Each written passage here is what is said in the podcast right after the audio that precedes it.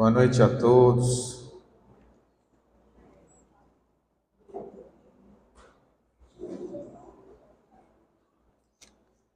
Nós ainda nós ainda estamos vivendo um momento de transição, um momento do novo, né? Durante muito tempo o pastor Nego pastoreou essa casa e nós recebemos agora a, a missão de conduzir essa igreja durante esse novo tempo.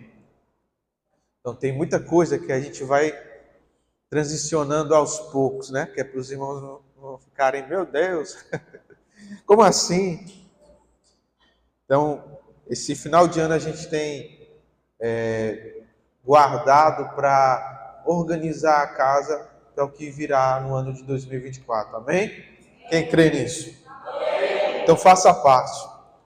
Nosso projeto é ganhar almas para Jesus. Nosso projeto é avançar no reino de Deus. Há muitas pessoas, há muitas vidas que querem e necessitam ouvir a palavra de Deus. E nós oramos para sermos resposta para essa gente. Amém? Alcançar aqueles que estão perdidos, que estão aflitos, porque sabemos que o poder de Deus, que o evangelho, como diz o apóstolo Paulo, é o poder de Deus para a salvação de muitos. Amém? Abra sua Bíblia no livro de 1 Reis, no capítulo 18, a partir do verso 15. Livro de 1 Reis, capítulo 18, a partir do verso 15.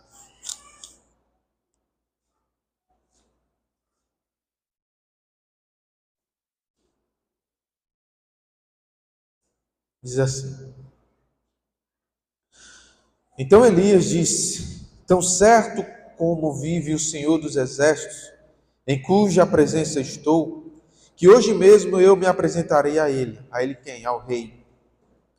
Então Abadias foi encontrar-se com Acabe, o rei, e lhe contou isso, e Acabe foi se encontrar com Elias. Quando Acabe viu Elias, disse-lhe: És tu, ó perturbador de Israel? Elias respondeu: Não sou eu que tenho perturbado Israel, mas és tu e a família de teu pai, pois abandonaste os mandamentos do Senhor e, se, e, e seguistes aos balaíns, que havia ali um tempo de seca, de escassez sobre a terra. Por isso que eles estavam dizendo que o culpado era Elias, porque Elias tinha orado para não chover. Agora, ordena que se reúna a mim todo o Israel no Monte Carmelo como também os 450 profetas de Baal e os 400 profetas de Assará, que comem da mesa de Jezabel. Então Acabe convocou todos os israelitas e reuniram os profetas no Monte Carmelo. Elias se aproximou de todo o povo e disse: Até quando titubeareis entre dois pensamentos? Se o Senhor é Deus, segue-o mas se Baal é Deus, segue. O povo, porém, não lhe respondeu nada. Então Elias disse ao povo: Só eu restarei, só eu restei dos profetas do Senhor. Mas os profetas de Baal são 450 homens. Tragam dois novilhos. Escolham eles um dos novilhos e dividam em pedaços e o ponha sobre a lenha, mas não, não, não lhe ateiem fogo eu prepararei o outro novilho e porei sobre a lenha, e não lhe atearei fogo. Então, invocar, então invocai o nome do vosso Deus, e eu invocarei o nome do Senhor. O Deus que responder por meio de fogo, esse será Deus. E todo o povo respondeu: Está bem. Então Elias disse aos profetas de Baal: Escolhei para vós dois novilhos e preparai-o. Primeiro, porque sois muitos, Invocai o nome do vosso Deus, mas não deveis atear fogo ao sacrifício. Eles pegaram o novilho que lhes havia sido entregue, prepararam e invocaram o nome de Baal, desde a manhã até o meu dia, dizendo: Ah, Baal, responda-nos. Porém, não houve voz. Ninguém respondeu. E eles pulavam em volta do altar que haviam feito.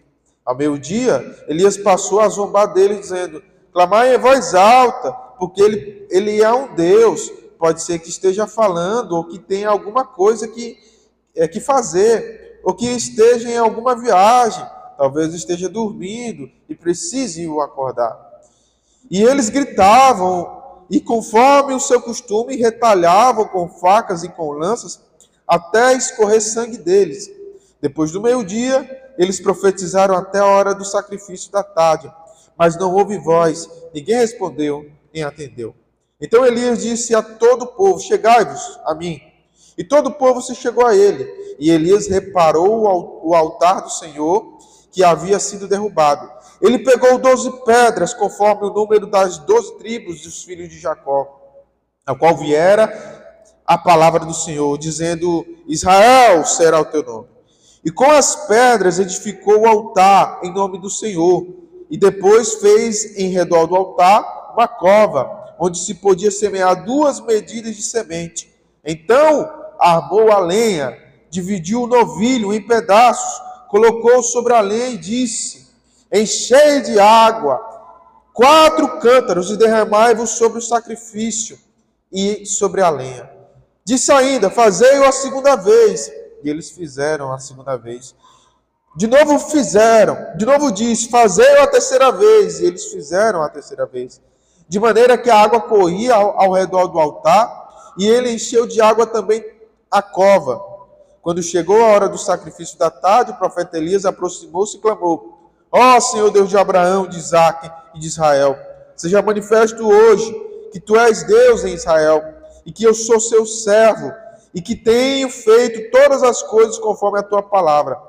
Responde-me, ó Senhor, responde-me, para que esse povo reconheça que tu é o Senhor, és Deus, e que fizeste voltar o seu coração para ti.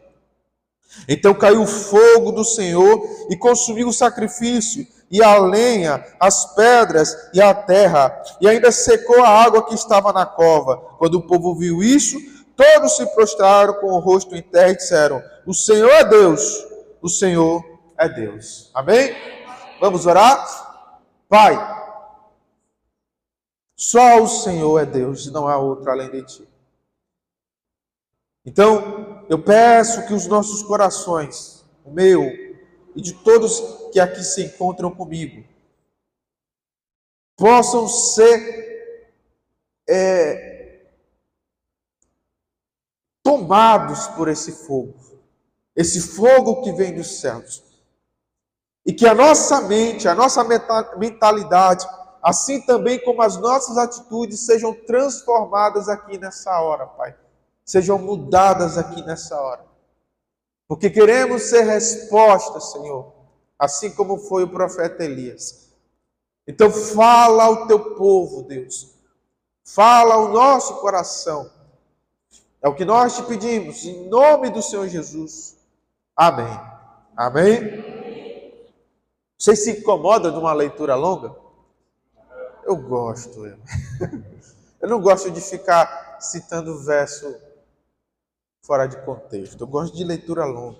Porque muita gente não tem o hábito de ler a Bíblia, né? Aí só lê a Bíblia quando vem na igreja. Então, aproveita e lê um capítulo inteiro. Eu gosto de leituras longas. Existem alguns personagens na Bíblia que eu admiro muito. Um deles é João, o apóstolo. Embora algumas pessoas me vejam citando muito Paulo, acham que, que, pra, que eu tenho afinidade maior com Paulo. Eu gosto de ler as cartas de Paulo, mas é, dentre todos os apóstolos, para mim, João, ele é o mais profundo e o mais simples. Ele consegue simplificar coisas tão profundas com uma frase. E isso para mim é um feito muito grande, principalmente para mim que sou pastor e pregador. Porque como é difícil para nós pastores e pregadores anunciar coisas profundas de uma maneira tão simples, tão claras, que as pessoas absorvam e aprendam de forma fácil. E João ele consegue fazer isso. Ele diz: olha, no início era o Verbo, o Verbo estava com Deus e o Verbo era Deus. Sem o Verbo, nada do que foi feito poderia ser feito. É simples e profundo. No início é a palavra. E ele reporta essa, essa palavra à ação de Deus. O que, Jesus, o que Deus falou quando, quando criou as coisas. Disse Deus, haja luz. Esse, esse dizer de Deus, essa atitude de Deus implica em uma ação. Nós sabemos que quando foi traduzir, Logos é a palavra, mas traduzir o verbo, porque a ideia que João está passando é essa. Deus é o verbo, Jesus é o verbo, é a ação de Deus. É a palavra dita, é a manifestação da vontade de Deus, é uma ação. E o verbo é uma ação. Então João ele simplifica as coisas, ele fala: Deus, é, aquele que não ama não conhece a Deus, porque Deus é amor. Ponto. Simples assim. Então eu gosto de João porque ele fala de coisas profundas de forma muito simples. Mas tem um cara que eu gosto também, é o profeta Elias. Porque o profeta Elias, ele tem conflitos pessoais, mas não deixa de exercer a sua autoridade de profeta. E não só isso, ele tinha preocupação de levantar novos profetas. E sobre a palavra dele, ele, ele havia dito que não choveria em Israel. E Israel passou por um tempo de seca. E por isso ele foi odiado, principalmente pelo rei.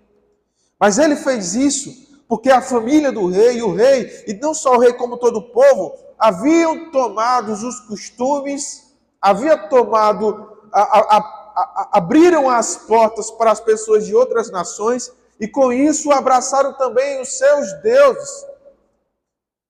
Tem uma novela, não sei se é uma novela, se é um filme, eu, eu, eu acho que eu ouvi alguém comentando que achou bonito, porque quando a mulher foi casar com o homem, falou assim: Eu caso contigo, o teu Deus será o meu Deus, o meu coração será teu, não sei o que, não sei o que lá. Nossa, que bonito, meu Deus é o teu Deus.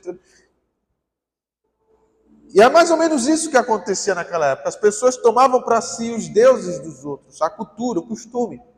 Porque a nossa fé, a nossa religião, ela, ela é muito enraizada com a nossa cultura. Por exemplo, às vezes eu vejo uns irmãos falando, Ave Maria, minha irmã. E o irmão é crente. Como assim, irmão? Mas é porque ele ainda está preso à cultura do quê? Do passado dele, da antiga fé, da antiga religião. Tem que transformar o Ave Maria em misericórdia. Entendeu? Então, a nossa fé, a nossa religião, ela, ela se transforma em cultura, naturalmente. À medida que você se converte, à medida que você aprende da palavra de Deus, aquilo lhe transforma por dentro e naturalmente isso se converte em cultura. Ou seja, você acaba é, criando um hábito de vida. E esse hábito de vida se implica em práticas, em ações que vão se estender ao seu, ao seu cotidiano. E é por isso que a gente muda. As pessoas falam, ah, tu está indo para a igreja, você mudou. A gente muda porque a gente muda a nossa mentalidade. Como o apóstolo Paulo disse, quando eu era menino, pensava como menino, mas me tornei homem e logo deixei as coisas de menino. Então, quando a gente se converte, a nossa mente é transformada e faz com que a nossa cultura, os nossos hábitos também sejam transformados. E aos poucos, isso vai se, se, é, é, é, se se externando em amizades, vai se externando em ambientes, vai se externando em, em linguagem. dia desse, o, um obreiro lá de Fortaleza, ele, ele vive compartilhando meme para mim no Instagram, né? Aí ele compartilhou o meme do pastor pregando e de repente o pastor soltou um palavrão. No meio da pregação. E aí a gente comentando. Isso é o quê? Isso é é porque ele fala a palavra no cotidiano dele. Entendeu? É natural para ele. E aí isso acaba se externando em algum momento. E aí se externou na hora da pregação. Então, quando a pessoa tem um hábito de alguma coisa, quando a mente dela é convertida aquilo ali, isso naturalmente vai se externar. Então, às vezes, quando o irmão fala alguma coisa, pensa alguma coisa, ou age, isso é só um reflexo do que há dentro de você. Então, não, não, não, não é só simplesmente mudar o linguajar. É metanoia, é mudança de pensamento, é mudança de atitude. Então, o que acontece? O povo, naquela época, eles estavam é, envolvidos contra as nações. Existia uma mulher que perseguia os profetas. E existiam ali com ela 400 servos dentro de Israel, além dos 450 profetas de Baal. Se você estudar a história dos deuses pagãos, você vai perceber que a maioria do, dos deuses pagãos, ele tem, ele tem, eles trazem sempre uma ideia voltada à sexualidade. Esse era o problema na Grécia, esse era o problema em outras religiões, o deus da fertilidade, o deus do sexo, porque eu já expliquei para vocês em outro culto. Aonde a idolatria é o quê? Imoralidade. É natural. Onde a idolatria, a imoralidade. E a cultura pagã era sempre voltada a isso. Os cultos pagãos, às vezes, envolviam atos sexuais, e sacrifícios, e etc, etc. E aquele povo havia abandonado a fé no Deus vivo para servir a Baal. Direcionado por Deus e já cansado da situação, Elias decide confrontar aquele povo aquele rei e aqueles profetas. E como é que ele faz isso? Ele propõe um desafio. Ele, ele pede para que no Monte Carmelo os servos de Baal erguessem ali um altar ou um sacrifício e clamasse para é, pedindo resposta de Baal. E se Baal respondesse, iria significar que Baal era Deus e o Deus de Abraão não era Deus. Mas do contrário, ele também iria apresentar um sacrifício e iria pedir uma resposta de Deus. E o Deus que respondesse, esse Deus seria digno de ser louvado e de ser adorado. Amém? Amém? A palavra de hoje é sobre fé. E muitas das vezes nós confundimos ou, ou interpretamos mal o, re, o real significado de fé. Na teologia tem um termo chamado fideísmo. O fideísmo é algo que às vezes as pessoas praticam dentro da igreja sem perceber que estão praticando.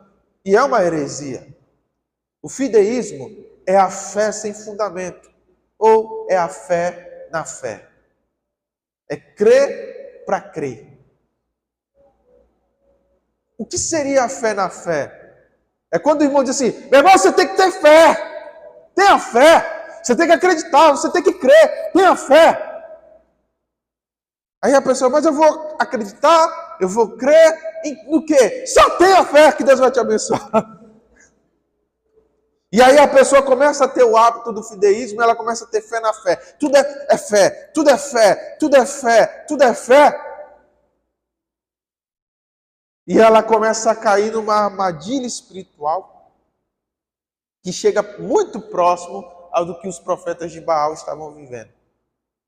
É a fé sem fundamento. Então, fideísmo é algo perigoso. Você ter fé na fé é algo perigoso. Acreditar por acreditar é algo perigoso. Jesus, quando se apresentou, ele, ele sempre se apresentou como um fundamento.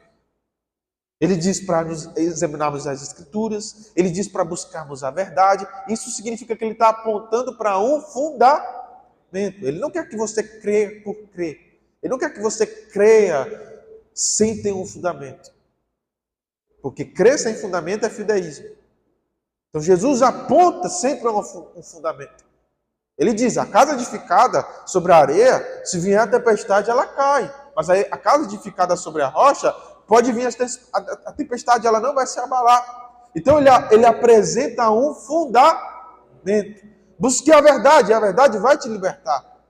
Então a fé que a Bíblia nos propõe é uma fé fundamentada. Não é uma fé na fé, não é crer simplesmente por crer. Ah, porque está escrito na Bíblia o que é fé? É a certeza de coisas que se esperam e convicção de fatos que não se veem. Logo, se é certeza do que não se certeza de, de esperar ou, cer, ou convicção de coisas que não se veem, então dá-se entender de forma errônea de que a gente deve acreditar naquilo que é invisível.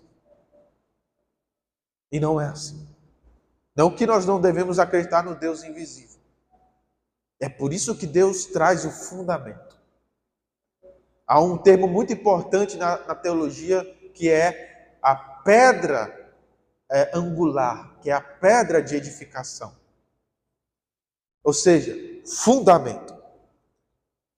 O apóstolo Paulo ele diz que nós devemos nos apresentar a Deus com um culto o quê? Eu quero ouvir vocês. Só vocês culto racional. Quando se propõe um raciocínio, se propõe sempre um questionamento. Todo raciocínio é, é levado por um questionamento. Albert Einstein diz que o que faz a diferença não são as respostas, mas sim a são as perguntas, são as questões é que fazem a diferença.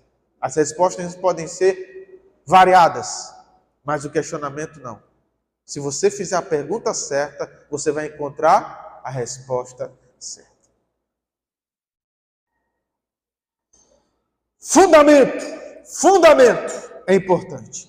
Então, para se ter fé, é preciso ter fundamento. E existem várias formas de, de nós fundamentarmos a nossa fé. Uma delas eu já falei, a nossa experiência. Falei outra vez aqui na igreja. As nossas experiências servem como fundamento mas não podem ser única e exclusivamente o nosso fundamento, porque experiências, elas podem ser questionadas. Como eu falei, eu usei como exemplo, eu não acredito em ET. Mas tem gente que acredita em ET. Tudo bem. Aí a pessoa disse, pastor, eu tive uma experiência. Eu vi um disco voador no céu. Eu simplesmente não vou dizer para ela que ela está mentindo. Porque ela pode ter visto alguma coisa. Certo? Não necessariamente ela está mentindo. É que ela viu realmente um, um, objeto voador não identificado. Vai que ela viu uma luz no céu. Ela, ela viu alguma coisa. Mas até ela afirmar que o que ela viu é mesmo os alienígenas, aí é outra o quê? É história. Logo, então, a experiência ela não pode ser simplesmente é, todo o nosso fundamento, mas ela vale. Ela vale porque nós experimentamos algo. E até as experiências, a, a forma empírica de experimentar, pode ser questionada. Porque uma pessoa daltônica vai olhar para o vermelho e vai dizer que é verde. E o cara que tem que, consegue ver os, os é, a, a, como é que chama? Espectros da luz, vai dizer, não, é vermelho. E os dois vão começar a se questionar, rapaz, é verde, é vermelho. Quem está errado nessa história? Ninguém. O cara está experimentando a luz verde. Para ele é verde. Ele está certo. Mas o outro está dizendo que é vermelho porque está vendo que é vermelho. Então é vermelho. Mas nesse caso, a experiência, ela não vale porque ela não traz uma verdade objetiva, uma verdade absoluta. A nossa fé precisa ser fundamentada. E a outra forma de se fundamentar a nossa fé é através da palavra, das escrituras, da Bíblia. Por quê? Porque se o que nós cremos vai contra a, a nossa experiência, o que é que vale então? A nossa experiência ou a escritura? A escritura. Então aí você deve questionar a tua experiência. Pastor, eu tive uma experiência sobrenatural. Qual foi, meu irmão? Eu fui no inferno. Ih, rapaz. A Bíblia diz que quem vai no inferno não volta. E aí, a tua experiência é maior do que a Escritura? Não. Então, uma outra forma de fundamentar a nossa fé é a palavra. E eu costumo dizer que a palavra ela é um manual. Você compra um aparelho, aí você não sabe mexer no aparelho. O que, que você vai fazer? Vai ler o manual. E o manual vai te dar instruções. A Bíblia ela é um manual de instruções para a nossa vida cristã. Jesus é o exemplo a ser seguido. Então a nossa fé, ela precisa ser fundamentada para não corrermos o risco de crermos em qualquer coisa. E esse é o perigo do fideísmo, porque as pessoas que têm a fé na fé, elas estão suscetíveis, elas estão sujeitas a crer em qualquer coisa. É lobisomem? Olha, eu fui pastor no interior, eu fui pastor no interior do Piauí, e foram lá em casa me chamar, porque o pessoal tinha visto lobisomem. Eu disse, não é possível vieram me chamar por conta do lobisomem, pastor. Eu vi. E a irmã, a irmã da igreja falando, pastor, eu vi. Ele estava se transformando no lobisomem.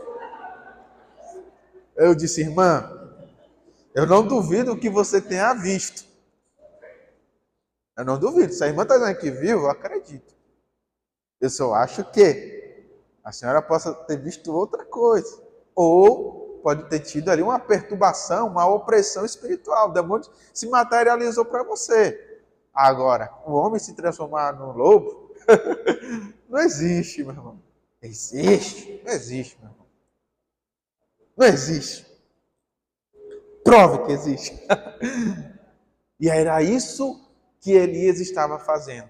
Estava trazendo à prova a existência do Deus verdadeiro. Se Baal é Deus, então ele vai se manifestar. Mas se o Deus que eu sirvo é o Deus verdadeiro, o Deus que eu sirvo é que vai se manifestar.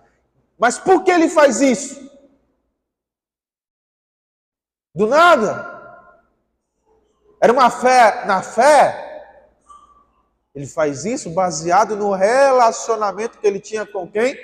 Com Deus. Aquilo que ele já havia experimentado. Ele sabia que Deus era real. Então ele queria trazer o Deus real do qual ele tinha se relacionado para diante do povo. Às vezes, nós queremos pregar muito.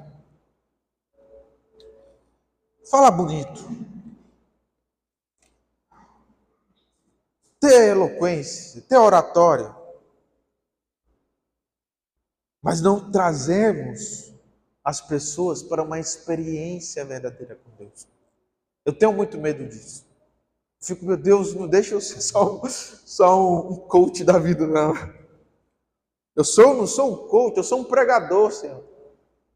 E a minha, minha missão de pregador, você já viu a palavra pregador? É o que apregoa, não é? É o que anuncia, pregador. Mas também quando eu lembro de pregador, eu lembro de alguém estar tá sendo pregado, entendeu? Onde você está pegando aqui a, o, o, o, o parafuso, não, como é o prego. Não é a palavra pregador, prego. Eu gosto muito de etimologia. Né? Eu acho que eu nunca falei sobre etimologia aqui na igreja, não sei. Mas eu gosto muito de etimologia. Quando eu vejo uma palavra, eu quero saber a origem da palavra. Não só o significado. Porque às vezes o significado se perde com o tempo. Você ouve uma palavra, ela, quando ela se originou, eu não vou nem falar uma que muita gente costuma falar, mas se originou de um contexto totalmente imundo e inapropriado, e as pessoas falam corriqueiramente porque se tornou uma palavra comum. Mas se você for na etimologia, na raiz da palavra, você vai ver que é uma palavra pesada. Então, eu gosto de etimologia. Então, pregar, apregoar, vem de apregoar, de pregar, mas também vem de prego. Ou seja, de cravar, de impor, de, de de permanecer algo. O pregador é o que apregoa, o pregador é o que determina, o pregador é o que muda estações, o pregador é o que muda tempos, o pregador é o que muda atmosfera. E os profetas tinham por si esse papel de determinar o tempo, as estações e as atmosferas que existiam naquela região. Então, quando você começa a ler a história dos profetas, você vai ver que cada profeta tem um papel E baseado no sentimento, nas emoções desses profetas, você sente uma atmosfera espiritual acontecendo naquele lugar, naquele tempo, naquela época. Você quer uma prova disso? Jeremias é um profeta depressivo. Ele escreveu um livro inteiro só de quê? Lamentações. E qual foi o tempo do profeta Jeremias? Foi um tempo de quê? De lamentações. Foi quando o povo foi tomado cativo pela Babilônia e se viu extinguir suas festas, sumir a arca da aliança, foi um tempo lamentável de lamentações. Aí você vê um profeta como o profeta Elias, um profeta de poder, um profeta de autoridade. Qual é a atmosfera? Qual é o tempo que aquela que, que, que sobreveio em Israel? É um tempo de luta, de batalha e de guerra. Então, pregadores eles determinam atmosferas, eles determinam ambientes. Estou falando de pregador do evangelho, não de locutor, de orador, de coach, de palestrante, estou falando de pregador. Quando ele chega no lugar, pregador, pregadora, eles conseguem transformar o ambiente à sua volta. E era isso que Elias estava começando a fazer. Mas para se fazer essa transformação, era preciso um desafio. E esse desafio é um desafio de fé. Então, a primeira coisa que nós aprendemos aqui com o profeta Elias a respeito de fé é que as nossa, a nossa fé, para ser real, a nossa fé, para ser verdadeira, como o apóstolo Paulo mesmo disse, esperança que se vê não é esperança. Porque como se pode ter esperança daquilo que se vê? Esperança vem daquilo que não se vê e daquilo que se espera. Então, fé é uma ferramenta. Fé não é um sentimento, mas é uma ferramenta importante para tempos difíceis. Tem uma música que diz, não é da época de vocês, não. É da época de vocês, vocês não vão saber. Mas tem uma música que diz: a fé se manifesta quando o limite da força acabar. Quem conhece essa música? Sérgio Lopes. A fé tem seus segredos, não se revela ao que tem medo, mas ao que busca. É, você não conhece. O poeta, meu irmão, você não conhece. Fé é, um, é uma ferramenta. Mas que tipo de ferramenta? É uma ferramenta que se usa em tempos de guerra, como se fosse uma espada, como se fosse um arco, uma flecha, como se fosse uma lança. Fé é uma ferramenta, é um instrumento que nós usamos para tempos de guerra. Não é todo dia que nós usamos a fé, não é toda hora que nós usamos a fé. Não é para tudo que se usa a fé. Ah, pastor, eu estou com uma dor de cabeça enorme. Meu irmão, toma Doril que passa. Não, meu irmão, tá com dor de cabeça, toma remédio.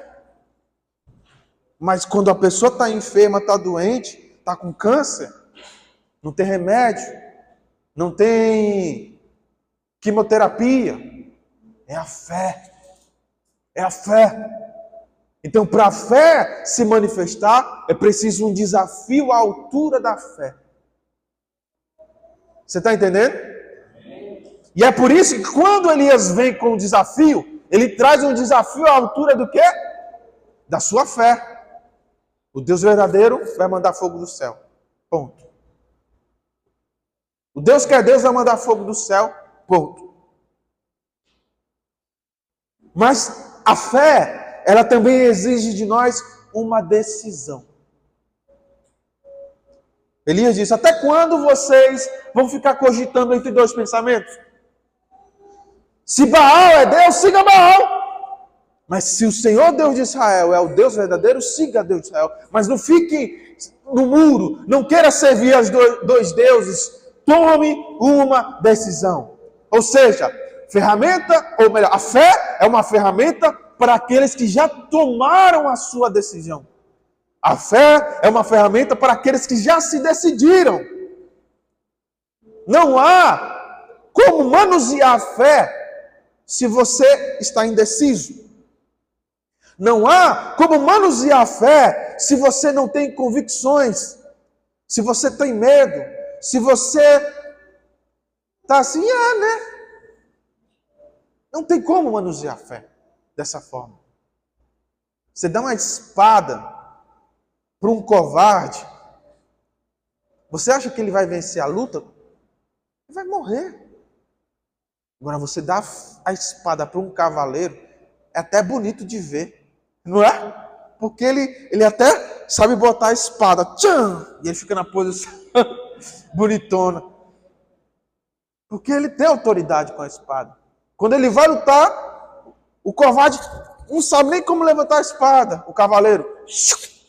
Esse rapaz é bonito. É bonito, esse cara sabe mexer na espada. E ele vai. A fé é uma ferramenta para aqueles que sabem manusear, ou seja, para aqueles que já se decidiram a respeito do que acreditar, no que servir, no que andar, no que crer. São pessoas que não estão no fideísmo, são pessoas que são fundamentadas, que tiveram a sua vida fundamentada sobre a rocha. Sabe uma pessoa muito bonita, que sabe manusear a fé? De forma linda, é Elias. Ele disse: Deus é verdadeiro. Ele vai vir com fogo como resposta. Amém? Mas a fé, para se manifestar, ela também precisa de um altar. Nós somos construtores de altares. Amém? Eu não ouvi um glória. Nós somos construtores de altares. Amém? Amém? Nós construímos altares. Porque o altar é lugar de sacrifício. O altar é lugar de oferta. O altar é lugar de holocausto, mas é também lugar de respostas. Toda vez que Deus respondeu, foi no, com um altar, um altar presente. Assim foi com Abraão, assim foi com Moisés. Altar é um lugar de resposta. Então, o que, que nós temos que fazer? Precisamos erguer altares. Pastor, como é que se ergue um altar?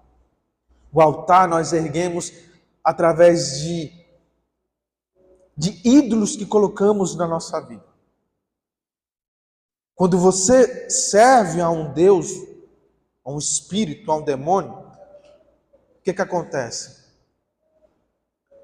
Você se submete àquele poderio, àquela autoridade. Quando você se submete, significa que você está se colocando abaixo e você está colocando aquele, aquele, aquele Deus, aquela, aquela divindade, ou divindade não, aquela, aquela visão religiosa, você está colocando o quê? Acima. Se você está colocando acima, você está colocando ele em nenhum altar. Então, tudo que você põe acima de você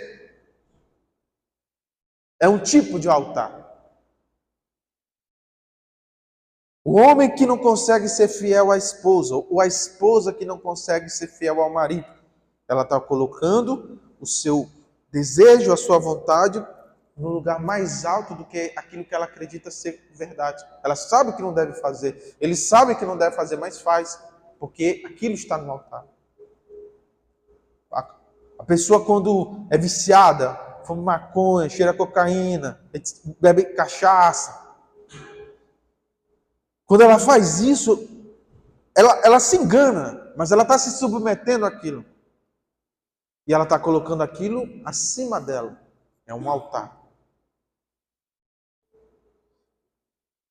Tem gente que coloca o namorado, a namorada, num altar. Porque o namorado pede uma coisa e Deus diz para fazer outra, mas ela faz o que o namorado pede ou o que, o que a namorada pede. Está botando o quê? ele no altar. Então, como é que se constrói altares? Altares são construídos com submissão. Aonde há uma submissão, há um altar erguido. Quando eu me submeto a Deus, eu estou erguendo um altar. E há muitas formas de se construir um altar. Pastor, tem tanta coisa que eu quero vencer dentro de mim, mas eu não consigo. A santificação não vem pela força. A santificação não vem pelo nosso poder. A santificação vem de Deus para nós. Nós nós permitimos o processo da santificação, mas quem nos santifica é Deus. Então, como eu consigo me submeter? É simplesmente abandonando o pecado? Sim, mas não é isso. É você entregando cada momento do seu dia a Deus, em oração, em busca, em louvor, em, em, em, em um processo de construção do altar. Quando eu oro, quando eu louvo, quando eu reconheço, quando eu me relaciono com Deus, eu, estou construindo altares. Eu já contei, né, quando eu brigava com a minha irmã quando eu era adolescente. A minha irmã vinha atazanar meu ouvido. Aí vinha aquela vontade de tá! Aí eu começava a orar, começava a cantar. Limpa o meu coração, Jesus. Parece brincadeira, mas é, você está fazendo o quê? Está erguendo um altar. Quando vem aquele pensamento de assistir pornografia, ore, limpa o meu coração, Jesus, limpa os meus pensamentos, substitua aquele pensamento ruim do adultério, do medo, da prostituição, do, de, do roubo, sabe, da mentira, substitua esse pensamento por uma adoração, por uma oração. Porque quando você faz isso, você está erguendo um altar. E você está colocando Deus como superior a essa vontade, Deus como superior a esse desejo. O que, que a gente faz no altar? No altar também a gente leva os nossos sacrifícios. Foi no altar que Abraão apresentou Isaac. O Cordeiro de Deus é apresentado no altar do sacrifício. O altar, o altar do sacrifício fica na entrada do santo lugar.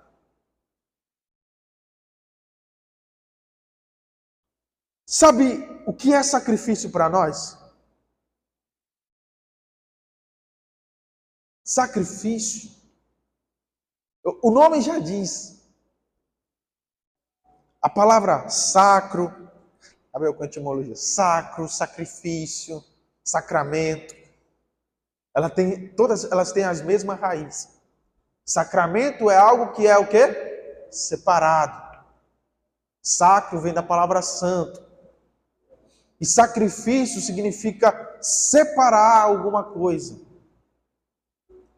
Mas, diferente de sacro, o sacrifício implica também em um sofrimento. Sacrificar não é apenas separar algo, é sofrer por isso. Quando Deus pediu Isaac a Abraão, Isaac era tudo que ele tinha, era o seu filho amado. Então, quando Deus pede Isaac a Abraão, Isaac iria oferecer, Abraão iria oferecer, Isaac é, era um sacrifício de dor, mas muito mais do que um sacrifício de dor, ele estava apresentando um sonho, um sonho pelo qual ele passou anos da sua vida buscando. Ele queria ser pai, mas ele não queria ser pai de qualquer filho, porque ele teve um filho com a escrava. Ismael.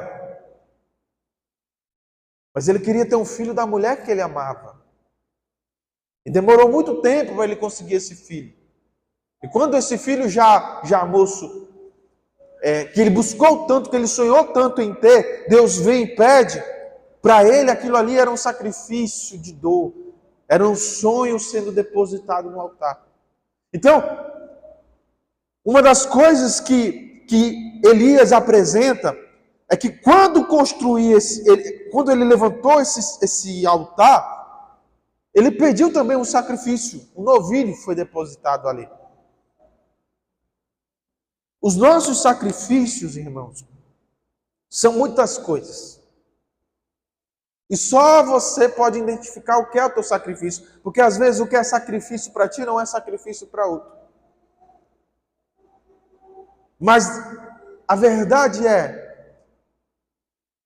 que não existe nada, nada mais doloroso e mais difícil para, para nós do que colocarmos os nossos sonhos no altar. Eu tenho um amigo meu,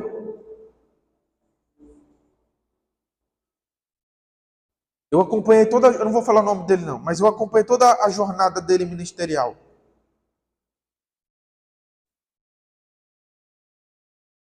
Quando ele andava de bicicleta e pregava nas universidades. E ele abriu um, um trabalho e ganhou muitas almas para Jesus. Tempo depois ele se tornou um grande pastor. Pastor muito conhecido.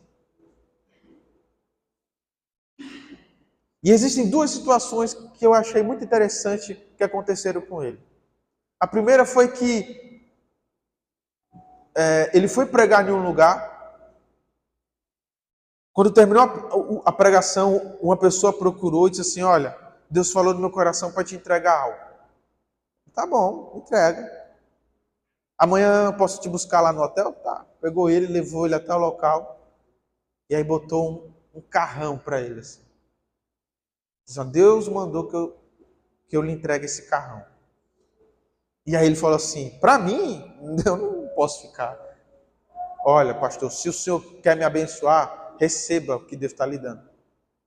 E ele ficou, ele conta que ele ficou meio indeciso, eu recebo ou não recebo esse carro?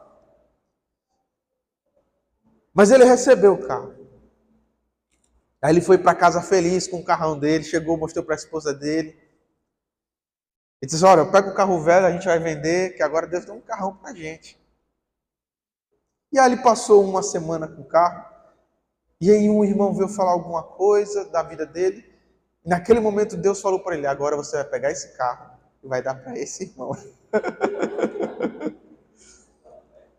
e ele ficou: meu Deus, mas esse carro aqui, eu ia demorar 20 anos para comprar um carro desse.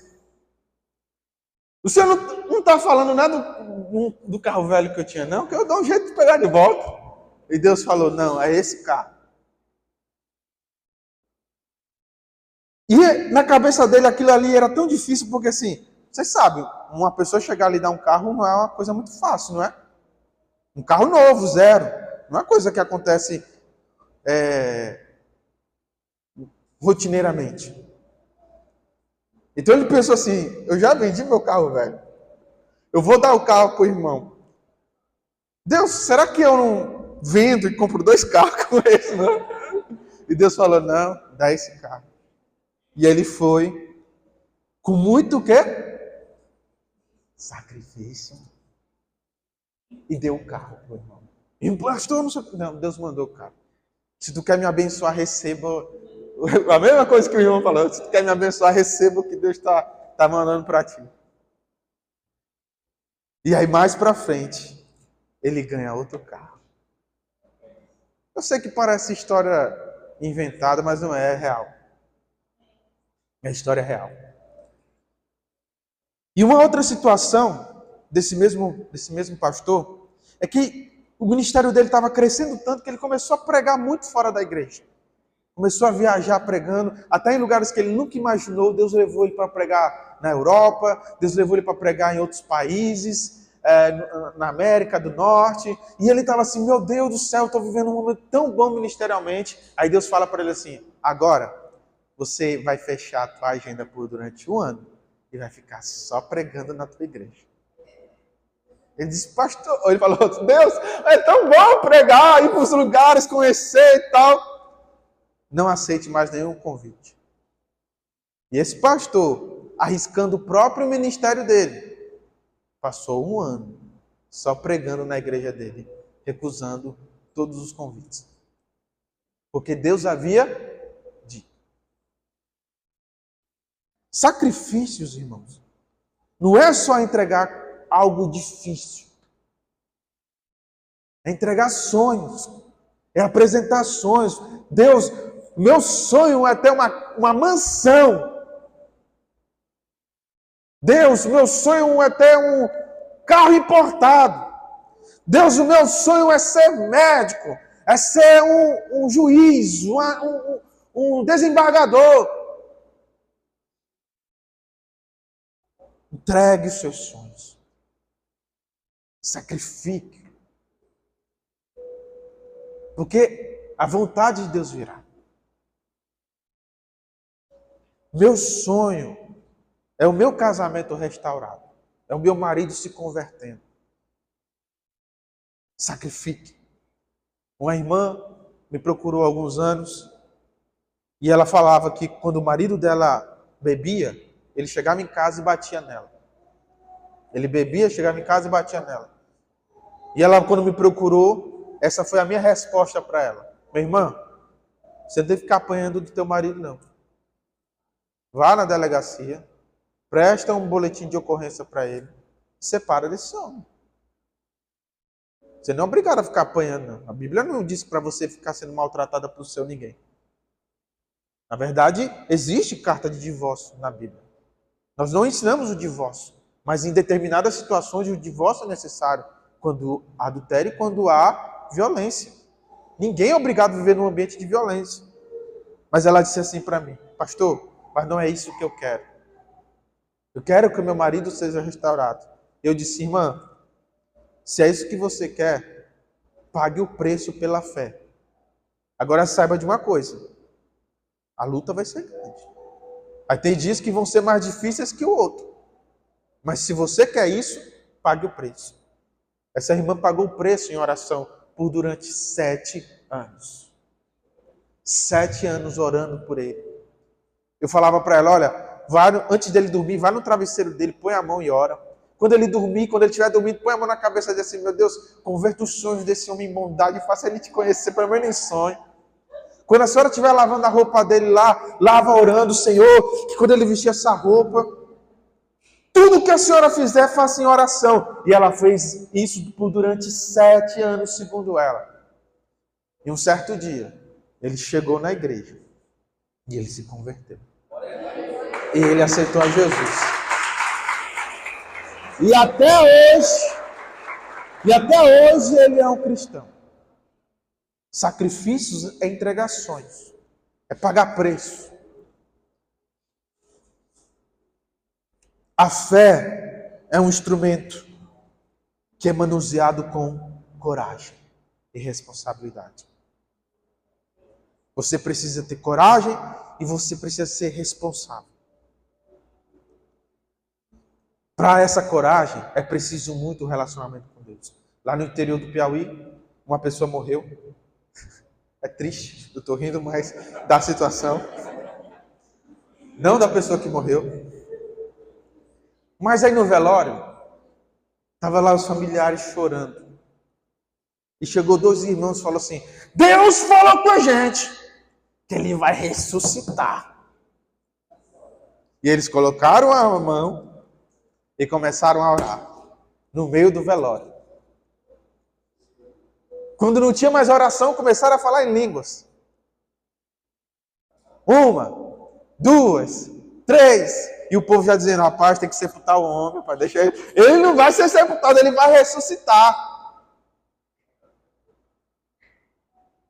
E ele não ressuscitou. E eles saíram de lá o quê?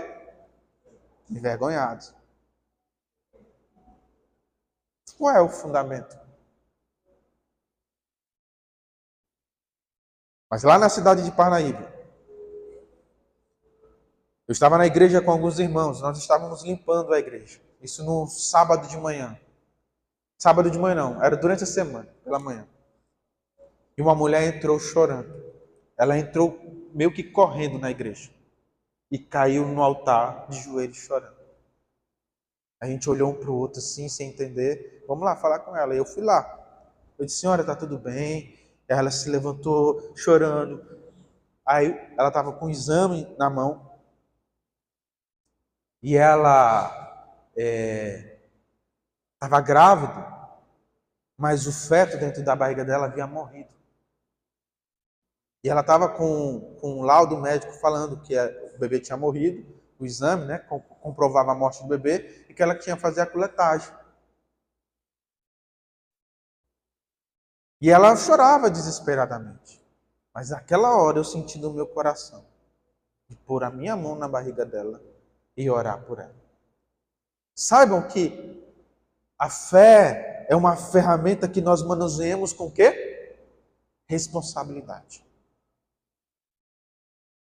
Não é simplesmente enganando, iludindo pessoas. Nós fazemos de fato quando um relacionamento profundo nós temos com Deus que nos dá essa conexão de, de dar respostas. Ore, faça, volte, tá, tá, e você só obedece. Eu senti no meu coração de orar por ela. Então eu chamei os irmãos, eu botei a mão na barriga dela, os outros irmãos vieram, nós ungimos ela e nós começamos a orar na hora. Na mesma hora, o bebê começou a mexer. Ela voltou dias depois com o exame que comprovava que o filho dela havia ressuscitado. Amém? Lá em Teresina, lá em Teresina, a igreja que eu pastoreava estava em reforma. E nós não tínhamos onde fazer o culto. E aí eu decidi, chamei os irmãos e falei o seguinte: olha, lá no Parque da, da Cidadania, não sei quem já foi em Teresina conhece. Lá no Parque da Cidadania, vamos fazer o culto lá dia de domingo? A gente vai lá, faz, todo mundo faz uma célula, faz um negócio, eles liberam. A gente faz, não precisa levar caixa nem nada. Faz no gogó, leva um violão, um carrão, a gente faz um louvor ali. Beleza. Nós marcamos. Eu marquei bem ali no, no, na frente, é um, um açude, açude não, como é que chama aquilo ali? Uma lagoa, né? Uma lagoa pequenininha. Uma lagoa, tinha uma lagoa ali. Só vamos nos encontrar, tá hora na frente dessa lagoa. Eu cheguei e fiquei lá com alguns irmãos, demorou alguma pessoa chegar, e vi uma senhora passando com duas moças e só olhando assim pra gente. Eu olhei assim, tipo, o que é? E aí? Tô brincando, né? Mas ela passou e foi. Quando a igreja toda chegou, eu disse assim: não dá para fazer o culto aqui. Não dá para fazer o culto aqui. Vamos fazer o culto bem ali de, de, debaixo do poste, porque tem a iluminação. Lá era um pouco escuro. Nós fomos para debaixo do poste. E começamos a adorar. Domingo, isso domingo. Começamos a adorar, começamos a louvar, etc. E essa mulher voltou e sentou e participou do culto, do culto todo lá. Quando eu já estava encerrando o culto, ela pediu para falar. Eu posso falar rapidinho, rapidinho, eu posso falar? Pode, se a senhora quer falar, fale. Ela disse: Olha, eu, eu sou de outra cidade. Eu vim para cá porque a minha filha, o meu neto, está no hospital. Uma criança de um ano, alguma coisa. Está no hospital. E já há bastante tempo ele está no hospital lutando contra uma doença que eu não lembro o nome.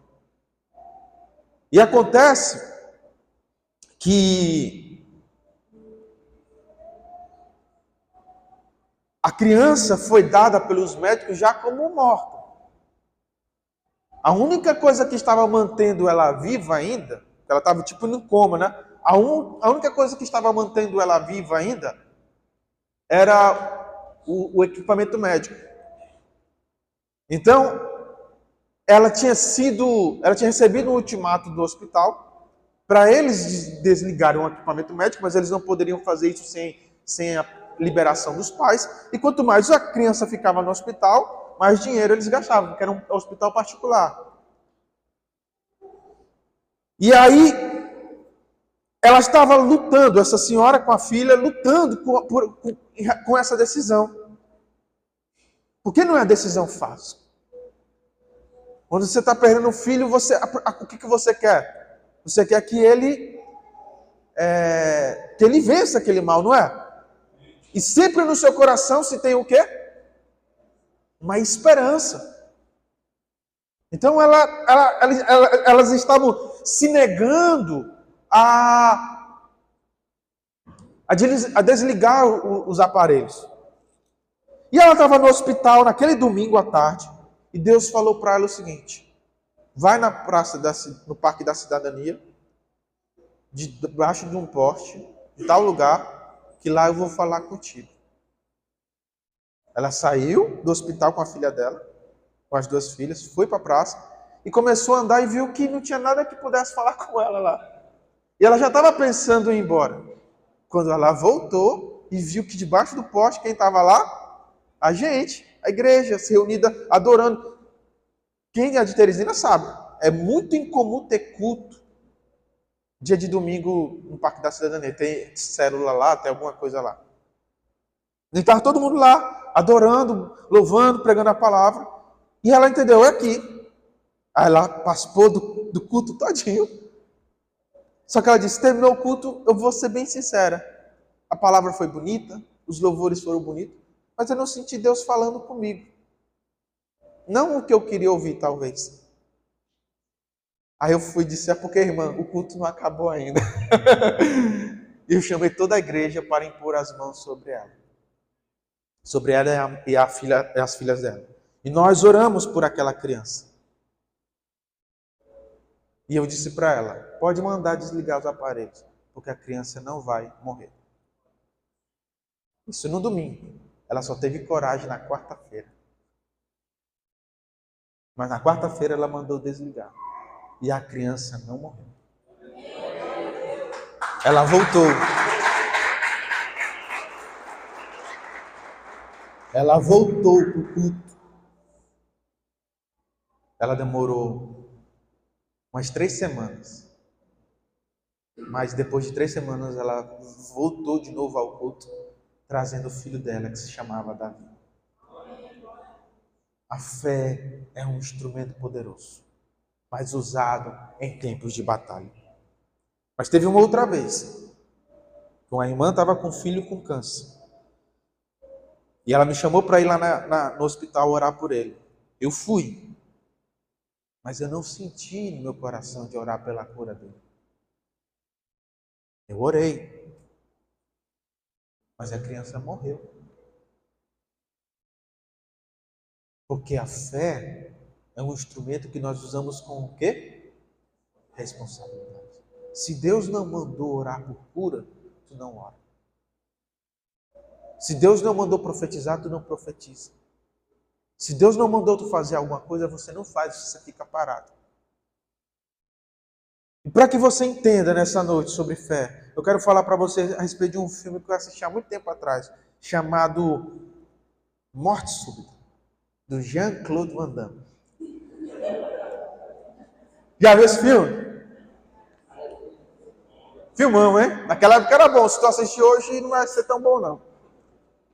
O filme é um jogo de rock. Rock esporte, aquele do gelo. E o Jean-Claude Van Damme leva o filho dele para assistir o jogo. Só que ele, eu acho, eu não lembro muito bem, mas eu acho que ele era tipo um agente da, da CIA, do FBI. Era o quê? Investigador, né? Aí descobriu que havia uma bomba no relógio lá. No relógio da partida. Quando o jogo acabasse, a bomba iria o quê? Explodir. Aí o Jean-Claude Van Damme olha para o filho, dele, filho dele e diz assim: Fica aqui, não sai, porque eu vou voltar para te pegar de volta. E ele vai. Aí lá vai dar tiroteio, porrada, tá, tá, tá. Aí o jogo vai para, como é que chama? Prorrogação. Depois da prorrogação, vai para onde? Né? Não, não tem pênalti no rock. Vai para morte o quê? É o nome do filme. Morte súbita. Aí o, depois da prorrogação, vai para morte súbita. Aí na morte súbita é assim: quem fizer o primeiro gol, ganha, não é assim? Então tava lá, tá, tá, tá, tá os caras. Enquanto os caras jogavam rock, o John Claude andando, metendo bala. E como era no estádio, a galera gritando, ninguém ouvia. Aí, de repente, o cara faz o gol. Quando o cara faz o gol, começa a explodir o estádio. Bum! Fogo para todo lado, o relógio cai, bomba, as coisas começam a cair. Todo mundo começa a sair correndo. E o filho do Jean-Claude Van Damme está o quê? Sentado, parado. Eu não vou sair daqui. Meu pai disse que ia voltar para me buscar. E aí surge o herói Jean-Claude Van Damme. e salva o filho dele. Isso é fé, irmãos. Não o João Claude Fontana. Fé é o que aquele garoto fez. Ele acreditou no quê? Na palavra do pai dele. E independente das situações que estavam acontecendo na sua volta, ele acreditou que o pai dele voltaria e o salvaria. E começou a explodir tudo. Ele estava à beira da morte, mas ele ainda continuou o quê? Acreditando, esperando. Isso é fé. Fé é você depositar essa tua esperança e usar essa ferramenta de forma correta. Se você põe a fé no homem, você vai se decepcionar. Se você põe a fé nas instituições, você vai se decepcionar. Mas se você põe a sua fé em Deus, não há como você se decepcionar, porque a sua fé ela está muito bem fundamentada, ela está apontando para aquilo que realmente importa. Amém?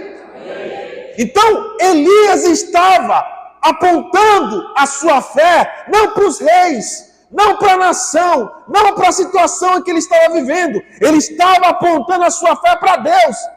A única resposta que ele precisava, a única resposta que ele queria, era a resposta que vinha de Deus. Não é a resposta que vinha dos homens, não é a resposta que vinha dele mesmo, é a resposta que vinha de Deus. Mas a fé fez com que ele tomasse atitudes, tomasse decisões. E essas decisões movidas através desse instrumento da fé, é o que comprova de que Elias estava muito bem fundamentado. E aí chega o ponto final, que é o momento em que o fogo começa a cair do céu, as pedras começam, tudo à sua volta começa a dar, é, dar errado, se destruir, nada parece dar certo. E aí Elias pede para colocar o quê? Mais um pouco de água. Mais um pouco de água. Como assim? Ele está aumentando a dificuldade. Ele está aumentando o desafio. Mais um pouco de água, joga água no sacrifício, joga água na lenha, pode jogar. E eles jogaram três vezes, ao ponto de que ao redor do altar se encheu de água. Elias é um profeta, irmãos. Ele está apontando para aquilo que é profético. O altar do Senhor é erguido em meio a sacrifícios, em meio à luta. E sabe quem diz isso? O próprio Senhor Jesus. Ele diz: o reino de Deus é estabelecido com violência. É porque a tradução que colocaram lá para você, ela é interpretativa. A tradução que está lá diz o quê? O reino de Deus é tomado por esforço. Mas se você for no original, você vai ver que o texto está dizendo: o reino de Deus é tomado. Tomado significa estabelecer, significa colocar nesse contexto com violência. Mas ele não está dizendo para sermos violentos uns com os outros. Ele está dizendo que nós iremos passar por violências e violência significa hematomas, significa luta, significa confronto. Então, quando Elias derrama água, ele está elevando o nível de desafio, ele está aumentando o nível para que as pessoas vejam que quando a resposta vier, ela vem dos céus e ela é exata. Não para dizer que é um truque, não para dizer que deram um jeito, mas ela é exata. E por fim, o que que Elias faz? Depois de tudo isso, ele começa a orar. Ele diz: Senhor, mostra para esse povo que tu és Deus. Mostra para essa gente que só tu, é, só tu é o Senhor. Então, meu irmão, não se tem como viver pela fé sem que haja desafio. Tem uma música antiga que vocês talvez não conheçam, que diz: batalha não é batalha se não surgir as provas. Se o inimigo não se levanta, batalha não é batalha. É o que o Sérgio Lopes diz: a fé só se manifesta quando não há mais força.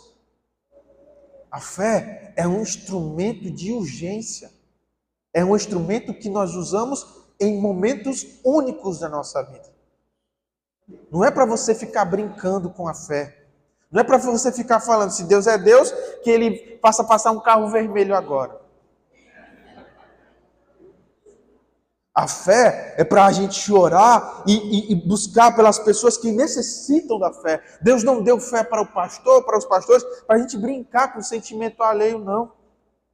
Deus nos deu fé para que nós possamos usar mediante aquelas pessoas que realmente necessitam de um milagre, que necessitam de uma cura, que necessitam de um toque, de uma palavra. Não é para a gente simplesmente enganar as pessoas, mas usar com responsabilidade. A fé é um instrumento de tempos difíceis. E se você está vivendo um tempo difícil na sua vida, o que é que você tem que fazer? Erguer um altar.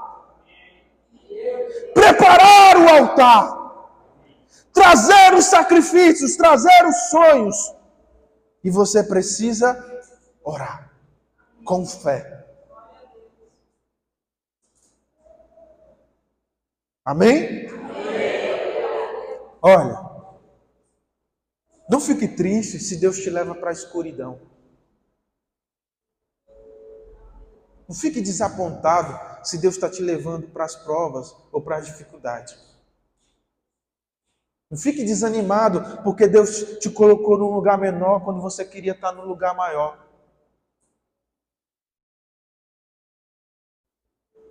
Aonde tem luz, irmãos, é difícil de brilhar. Tem várias luzes aqui. Você não consegue perceber qual é a que brilha mais. Mas na escuridão, qualquer luz que aparecer é o quê? É luz. Ou seja, nós brilhamos, nós brilhamos muito mais nas dificuldades do que quando há dia. Nós brilhamos muito mais à noite do que na manhã. Então, quando Deus nos leva para as dificuldades, quando Deus nos leva para um desafio, significa que Deus está propondo para nós que venhamos a usar a nossa ferramenta principal, a fé. Pastor, eu fiz de tudo e não consegui. Agora é com fé, meu irmão. Agora é pela fé. E a fé exige de nós respostas. O apóstolo Tiago diz: a fé sem obras é o quê? E como é que eu ajo pela fé? Como é que eu, que eu caminho pela fé? É tomando atitudes que significam ou representam a minha fé. Se eu tiver que ir lá, e a única forma de ir até lá é caminhando, eu vou fazer o quê? Eu vou caminhar. Mas seria tão bom se eu fosse de carro. Seria tão bom se eu fosse de moto. De avião nem se fala. Mas é caminhando. Então o que, é que eu tenho que fazer? Caminhar. Mesmo que seja a forma mais difícil.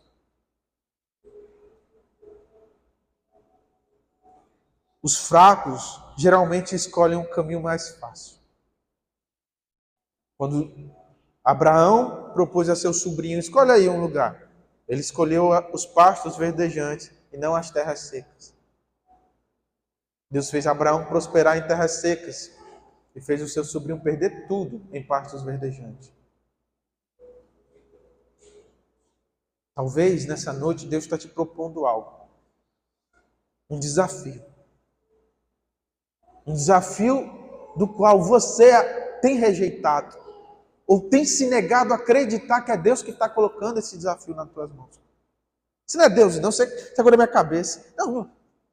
Esse desafio que Deus está tá, tá colocando diante de ti. Ele não quer que você rejeite. Ele quer que você use a sua fé. Ele quer que você avance pela fé. Eu não sei o que é, meu irmão. Nem imagino. Eu sei qual foi o meu desafio. Meu desafio foi vir para São Luís. E desde o dia que eu decidi vir para São Luís, desde o dia, minha esposa ali é testemunha. O Léo só não vai testemunhar porque ele não sabe falar ainda. Tudo que você possa imaginar aconteceu. De tudo. Tudo, tudo, tudo. Coisas que nem deveriam acontecer, aconteceram. Coisas que nem se esperava acontecer, aconteceram. Mas eu vou dizer uma coisa para vocês. Eu não sei quanto a vocês. Eu não posso falar por vocês, posso falar por mim. Meu amigo, eu sou um cara muito difícil de desanimar. Se o cara falar para mim assim, meu irmão, ali não cresce não. Ali é a figueira morta. Aí que eu fico com vontade de ir para lá. pois eu vou. Cara, ali não tem jeito não. Ali não vai para frente é nunca. A terra é difícil.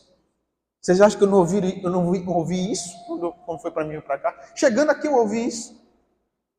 Assim, pois eu estou no lugar certo. Porque como é que eu vou mostrar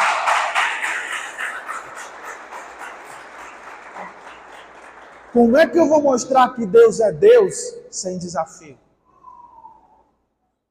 O desafio que você vive hoje é para provar que Deus é o teu Deus. E para que as pessoas à sua volta vejam que Deus é contigo. E para que elas digam, digam assim: Eu quero servir o Deus daquele fulano. Quem te viu passar na prova não te ajudou.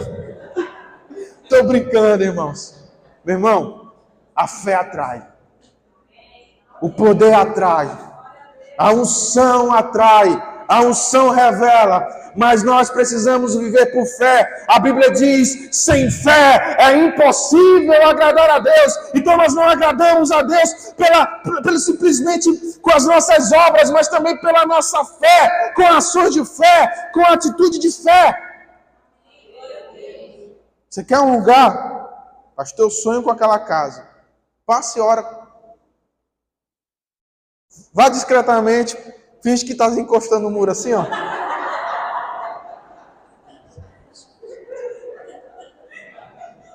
Viva pela fé, meu irmão.